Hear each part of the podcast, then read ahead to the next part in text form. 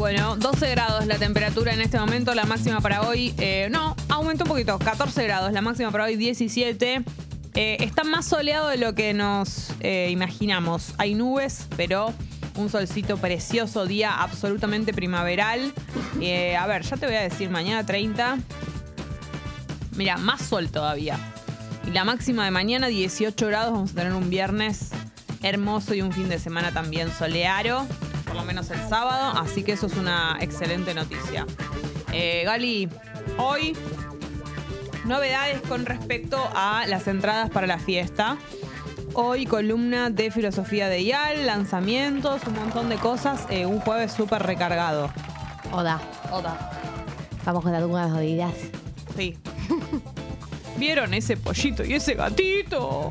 Ah, no lo puedo superar. Qué bronca que me da que alguien lo film- alguien filmó eso y estuvo cerca Yo no sé de cómo, ellos. cómo hicieron para gestionar que sucediera en la vida real el encuentro de un gatito y un pollito, pero estoy muy a favor de ese productor de cine. Sí. Ese productor de YouTube. Sí. Bien. Algunas noticias del día de la fequia. El día de ayer salieron eh, los datos de pobreza de la Argentina del primer eh, semestre. Eh, es eh, una información que publica el INDEC, que lo suele publicar justamente cada semestre. ¿Y qué, cuál es el dato que arrojó? El dato es que eh, la pobreza está en el 36,5% y alcanza a 16,8 millones de personas. ¿no? Este es el número más grande. digamos, si lo comparamos con lo que era el mismo semestre del 2021, o sea, estamos hablando de eh, primer semestre del 2022 contra primer semestre del 2021, la baja es de 4,1%, ¿no? En el primer semestre del 2021 eh, estaba 4, puntos arriba. También recordemos que eh, es una- un, da- un número que viene a la baja porque venimos comparado a lo que era la pandemia, o sea, lo que era la pobreza del primer semestre del 2021 son datos que surgieron después de un año que se cierre todo. Claro, Así pero que- no fue nada alentador. El después de la pandemia que estamos viviendo no es nada que ver a lo que hubiéramos creído. No, mucho- no, no. muchísimo peor. No, porque además, eh, ayer lo hablaba con eh, Esteban Rafael, eh, economista, eh, periodista especializado en economía, que, mm, a ver, la, la baja en la pobreza es lógica porque obviamente venís del país todo frenado, o sea, cualquier tipo de... de eh, de reac- reactive va a generar una baja en la pobreza porque contra lo que era que esté todo cerrado versus que se abra un poco, un montón, digamos, siempre va a ser menos la pobreza y siempre va a ser más la actividad. Pero la verdad es que, el cre- es que la pobreza, la baja de la pobreza no refleja lo que viene siendo el crecimiento del país. El Claro. crecimiento del país es mucho más grande que eh, los puntos porcentuales que se ven bajando en la pobreza y eso te lleva a la pregunta de, bueno, si el país está creciendo a un ritmo mucho más alto de lo que está bajando la pobreza, eso significa que esa plata no se la están llevando eh, los pobres o el sector popular, se la está llevando otro sector. Adivina cuál. No me lo esperé. ¿Nosotros, los trabajadores? Sí, Los- yo que me Ah, llené de guita después de la pandemia. Cierto. Eh, básicamente, bueno, esos son los puntos en este momento. Entonces, el último, la última estadística que tenemos es que son 37, coma- eh, es que es 37,3, eh, perdón, 36,5%, o sea, 16,8 millones de personas. Eh, ¿Y qué significa que 16,8 millones de personas no están bajo la línea de pobreza? Significa que no llegan a cubrir la canasta básica de consumo. La canasta básica de consumo es eh, una canasta de alimentos eh, para una familia tipo más los servicios, digamos, lo que necesitas, las cosas básicas que necesitas para vivir. ¿No? Eh, hay un dato que no es menor y que viene a la viene siendo muy alto en todas las últimas estadísticas que se publicaron y se sostiene, que es que los menores de 15 años, ¿no? Eh, el número aumenta aún más. En el, en el sector de los menores de 15 años, el 50,9% son pobres, ¿no? La mitad de los pibes de menos de 15 años son pobres, ¿no? Y eso habla de un sector que está muy golpeado y habla también ¿no? de eh, lo difícil que es proyectar un país donde tenés la mitad de tus pibes eh, de menos de 15 años pobres, ¿no? Lo, lo difícil que es proyectar un país así, el futuro de un país así, donde no podés garantizarle ni siquiera que vivan con lo básico a los pibes de menos de 15 años. Entonces me parece que eso también habla ver estos números está hablando de lo que va a ser la estructura social de tu país el día de mañana. Sí. Obviamente no significa que, que hoy haya, eh, que los menores de 15 años, hoy la mitad sean pobres, significa que entonces en 15 años eh, las personas de 30 años la mitad va a ser pobres, porque también los menores de 15 años, los ingresos que tienen en general son familiares. Son pobres porque eh, sus familias no tienen las plata para darle lo que necesitan o porque los subsidios que da el Estado no son suficientes para darle la vida que necesitan. Esto, por eso digo, no es que el número se traslada exactamente igual, pero la verdad es que un Estado y un país que quiere, que quiere mejorar y que quiere ir en vías de desarrollo, debería poder garantizarle a todo lo que es infancias y adolescencias una vida digna. A todos, la verdad. Pero me parece que, bueno, estamos hablando de lo que va a ser los adultos del día de mañana. Así que no es menor. Eh, los sectores, los aglomerados con eh, mayor incidencia de la pobreza fueron Gran Resistencia, Concordia y los partidos de Gran Buenos Aires. Eh, y por último, eh, hay un dato que es el de indigencia, que indigencia, la diferencia que tiene de pobreza es que indigencia es la gente que no llega a cubrir la canasta básica alimentaria, o sea, no llega a cubrir los alimentos, mínimo, sí. los alimentos mínimos que se necesitan para sobrevivir. Eh, pasó del 8,2% en el segundo semestre del 2021 a 8,8% en el primer semestre del año. Eso quiere decir que aumentó la indigencia, ¿no? Un dato muy poco alentador. Si bien esto, como, donde arrancamos, que es que la pobreza en términos eh, reales bajó de lo que fue el último semestre del 2021 al primer semestre del 2022, la indigencia aumentó, que es el sector más, más, más golpeado y más vulnerable. El sector que no llega ni siquiera a tener la plata para comprar los alimentos que necesita para vivir. ¿No? Esto generó una reacción, entre otras personas, de Cristina Fernández de Kirchner, que le tuiteó, vamos a decirlo, a, a Sergio Massa de alguna manera, ¿no? En donde eh, pidió que haya políticas más concretas y más directas. El tuit fue el siguiente. El INECU publica hoy datos sobre el descenso de la pobreza del 37,3 al 36,5. Sin embargo, en el mismo periodo la indigencia aumentó. Esto evidencia el impacto del fuerte aumento en los precios de alimentos. Está más que claro que estamos ante un fenómeno de inflación por oferta y no por demanda. Las empresas alimentarias han aumentado muy fuerte sus márgenes de rentabilidad.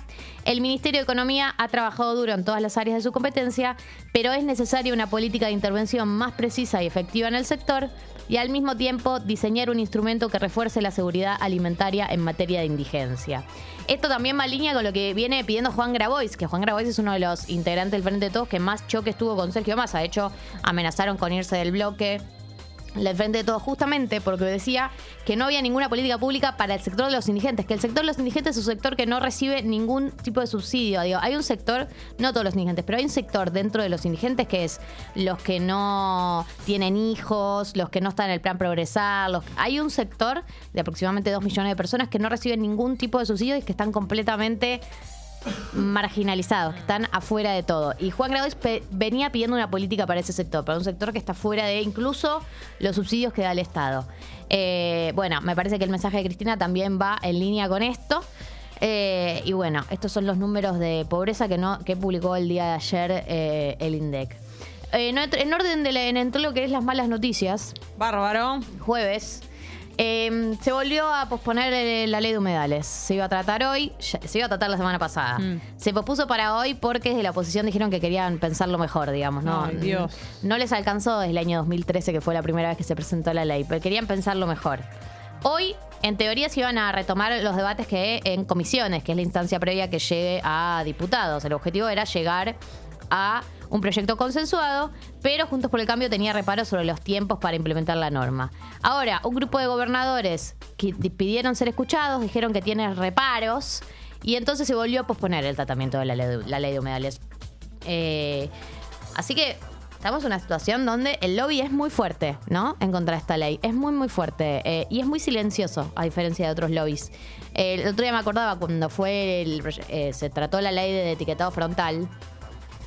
Que por lo menos eh, la industria aliment- alimenticia, alimentaria, que estaba en contra del proyecto de etiquetado frontal, hacía lobby abierto, como que se la bancaba, sacaban comunicados diciendo estamos en contra por A, B o C, como que bueno, de última, bancátela tu postura, pero el lobby de la ley de humedales es... Es como un muy- gosteo. es- El- sí, sí. es- sí, te la patean para el lado, hoy estoy complicado esta semana, estoy a sí. Eh, Yo te llamo, no me llames. Sí, y, y cada vez aparecen más peros. Al principio era porque los legisladores, los, los diputados de Junta por el Cambio querían pensarlo más, ahora es porque los gobernadores piden ser escuchados. Van encontrando distintas maneras de dilatar un proyecto que además no sé cuál es el miedo tan grande que le tienen, porque habla nada más de que si van a incendiar zonas por, con finalidades productivas, lo hagan con ciertos cuidados. En teoría es algo que ya hacen o, de- o dicen que hacen, o sea, no sé a qué le tienen tanto miedo. Por supuesto, el argumento de siempre de estos sectores es, estás matando la productividad, tenemos mucha pobreza y vos querés que produzcamos menos. La verdad que pedirte que intentes no asesinar al planeta mientras producís, Si no te sé jode. si, sí, si no te jode asesinar la tierra en la que vos mismo vivís, y dejar a la gente respirar en paz si no te jode, ¿eh? Eh, bueno, sí, parece que jode mucho, porque se, se sigue frenando y eh, sigue siendo un tema eh, para todos y para todas. Último punto, hoy se estrena Argentina 1985, la película de Santiago Mitre, viene de se- que le vaya muy bien en el Festival de San Sebastián, viene con mucho hype, hay que decirlo. Sí. Es la película sobre el juicio de las juntas, no es la primera película que se hace sobre el tema, pero es una, una nueva película sobre el juicio de las juntas, versión más moderna, versión Peter Lanzani. Eh, hay mucho alrededor, escuché cosas buenas, está buenísimo para mí que la vayamos a ver, eh, más allá de si nos parece buena o mala, porque no sé, no tengo una opinión formada porque no la vi. Tengo un amigo que trabajó ahí, Y en el, casting, el peinado. To- Ah. El, el que hizo los peinados. me encanta. Hay buenos Sí. peinados, Sí, sí, sí. mucha gomina. Mucha, claro, peinados antiguos, mucho Sí. pelo recogido. Eh, no, me parece interesante ir a verla porque además de que viene con muy buena crítica de afuera, segundo, va- parece que va a ser la eh, va a ser la candidata argentina a eh, mejor película extranjera a los Oscars. O sea, es la, es la película que llevamos como candidata. Todavía no sabemos si la van a nominar, ¿no? Pero es la, la que llevamos como candidata.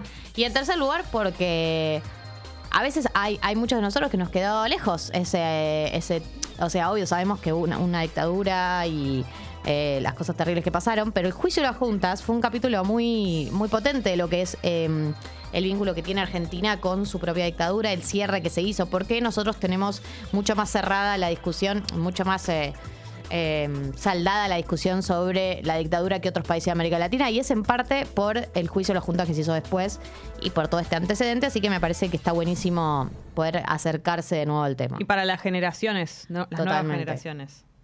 Eh, bueno, 901, Gali, cosas para decir. Antes del tema subidor, contarles cómo. ¿Qué? ¡Oh my god! ¿Así? ¿Así como así?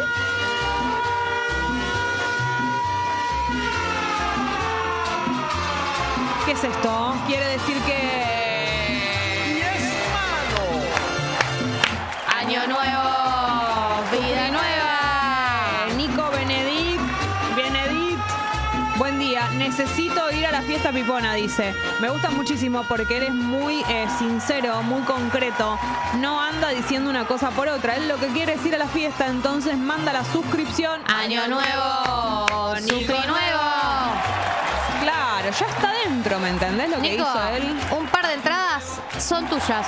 Es impresionante, Nico. Escuchá. Se suscribió por 500 pesos, mandó la captura y de repente ya va, viene a la fiesta. Le quiero decir algo a Nico, que estaría buenísimo que deje su contacto en la app ya que dejó la captura. Dale, Nico. Así el pupi se puede conectar con él, contactar con él y acercarle las entradas. Mirá si ahora nos miente y nos dice que es Nico y no es. No, va a ser, va a ser. Tenemos tus datos. Pero tenemos Nico. los datos, tenemos los datos de la tarjeta. Claro, ahí está. Sabemos todo de vos. Sabemos todo de Te vamos vos. a ir a buscar a tu casa. Esto es así. Las entradas están completamente agotadas de la fiesta para el 9 de octubre en Niceto Lado B, pero hemos sacrificado las invitaciones para eh, los oyentes y las oyentas que quieran suscribirse por un monto mínimo de 500 pesos. O sea, de 500 pesos en adelante vos podés suscribirte por 500, 600, 550, 570, 700 pesos, 800 pesos y automáticamente que haces eso te llevas dos entradas para venir a la fiesta. Lo que tenés que hacer es mandar la captura, como hizo Nico, a la app de Congo o, no sé, también a Instagram, alguna otra vía de comunicación donde nos puedas mandar la captura para que sepamos que sos vos. Para que también te podamos agradecer, festejar, cantar la canción y todo. Así que, congo.fm barra comunidad, desde 500 pesos en adelante. Y, Pupi, tengo una pregunta. Tal vez te pongo en aprietos. Pero bueno, me acaba de surgir esta duda, prefiero preguntarlo. Si alguien ya está suscripto y aumenta la suscripción, ¿cómo sería? Año nuevo. Suscripción de Suscri aumento por nueva. 500. Son 500 pesos más. De aumento. El tema es que para socios hubo ya sorteos. Ah, tenés razón. Entonces también tuvieron la posibilidad. Es verdad. Pero. Esto es para nuevos. Sí. Bueno, pero si alguien. sin Vamos a hacer una excepción. Por supuesto, se quieren aumentar 500 Si pesos. alguien que ya está suscripto quiere aumentar por 500 pesos o más, también va a tener su par de entradas. Así que en ambos casos, en este caso para aumentar la suscripción, lo que hay que hacer es mandarle un mail a Guido, guido.congo.fm, guido.congo.fm y decirle, Guido, quiero aumentar 500 pesos la suscripción para poder llevarme las entradas para la fiesta. Y automáticamente Y no es se, se llevan eh, el par de entradas. La vamos a pasar muy bien, es la fiesta pipona en Niceto Lado B. Hoy vamos a Niceto, ¿no? A las 3 de la tarde, a chequear cómo a está tantear. todo. Va a estar bueno, va a ser Va a estar divertido. bueno. Vamos a ir de día, ¿no? Ir a un lugar. Va a ser rarísimo. Ir a un lugar así de día Vacío. es Forchi. Y vacío, ver Pero el piso. bueno, ver el piso. Podemos acá y subirnos al escenario, Gali, hacer de cuenta, jugar a que Uy, estamos ahí. uy. Uh, ¿Qué pasa? ¿Les da vergüenza? ¿Les No, estoy no, para diciendo? A mí me da vergüenza. Yo voy a hacer un meneadito ahí de día. A ver qué onda. Vamos a hacer lo que se dice el estudio de campo, el Vamos reconocimiento a de conocer campo. el terreno, claro que sí, por supuesto. Eh, así que bueno, mañana les, mañana les contamos todo lo que vimos, lo que, lo que presenciamos. Está el link para suscribirse por 500 pesos o más ahí en el chat de YouTube, por ejemplo. Los invitamos y las invitamos a venir a la fiesta. Pipona va a estar buenísima y ojalá no sea la única. Ojalá que, como hubo mucha gente que se quedó con ganas de ir, tengamos la posibilidad de hacer más. Pero bueno, 9 y 5. En minutos, la columna de filosofía de IAL. Y en minutos, sigue vías prestadas. Hay un montón de mensajes. ¿Cómo nos vas a sorprender, Gali? ¿Qué pasó con Gali? ¿Qué pasó con Gali? Che, pará, hay algo que nos debes. No sé nada del cumple de Robert. No te debo solo ni me debes. Solo vi las fotos que él publicó en los carretes. Subió pero dos carretes. Él. Vos dijiste que. Uno con, el, uno con la pareja y otro con el resto. Bueno, y está bien. Obvio. No, por tu tono lo dijiste como con muchos celos, con mucho complejo de Edipo. Por supuesto que tengo un complejo de hipo como toda persona que tuvo un padre presente en su vida. Pero está bien, es su pareja. ¿Qué te parece mal? No, me parece muy bien. Aparte la de hecho, la sumé, eh, la sumamos a nuestro homenaje. Sí, obvio. Che, y la primera foto son ustedes aparte.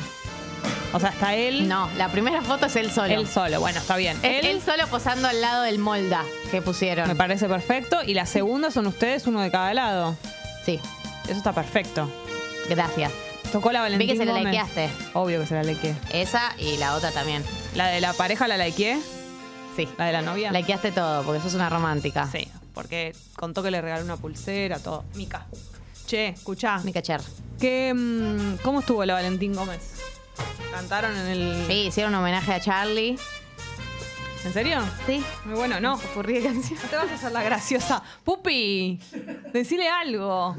Me baja el coso. Salí, puta. Te va de la Me voy de, pantalla. me voy de plano. Ello, vení. Mira lo que hace. Me baja el coso. Te estoy tocando la mano con mi zapatilla llena de caca el otro día. No. Una sucia. Les conté.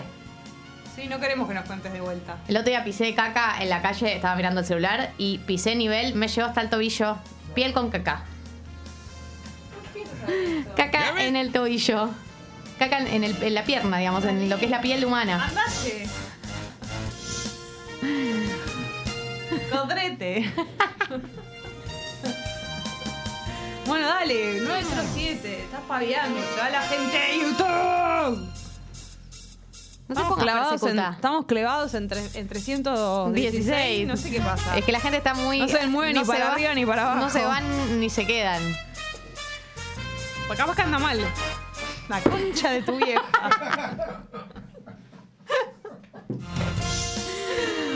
Bueno, Ay. está bien, está bien, está bien. 908, vamos a escuchar el tema subidor, ¿les parece? Sí, que no tenemos tiempo después. señora. Bueno, en honor a mi papá. Auto rojo. Temón. Es el tema subido del día de hoy. Este lo quiero en la fiesta, ¿eh? Bueno, si lo pedís va a estar.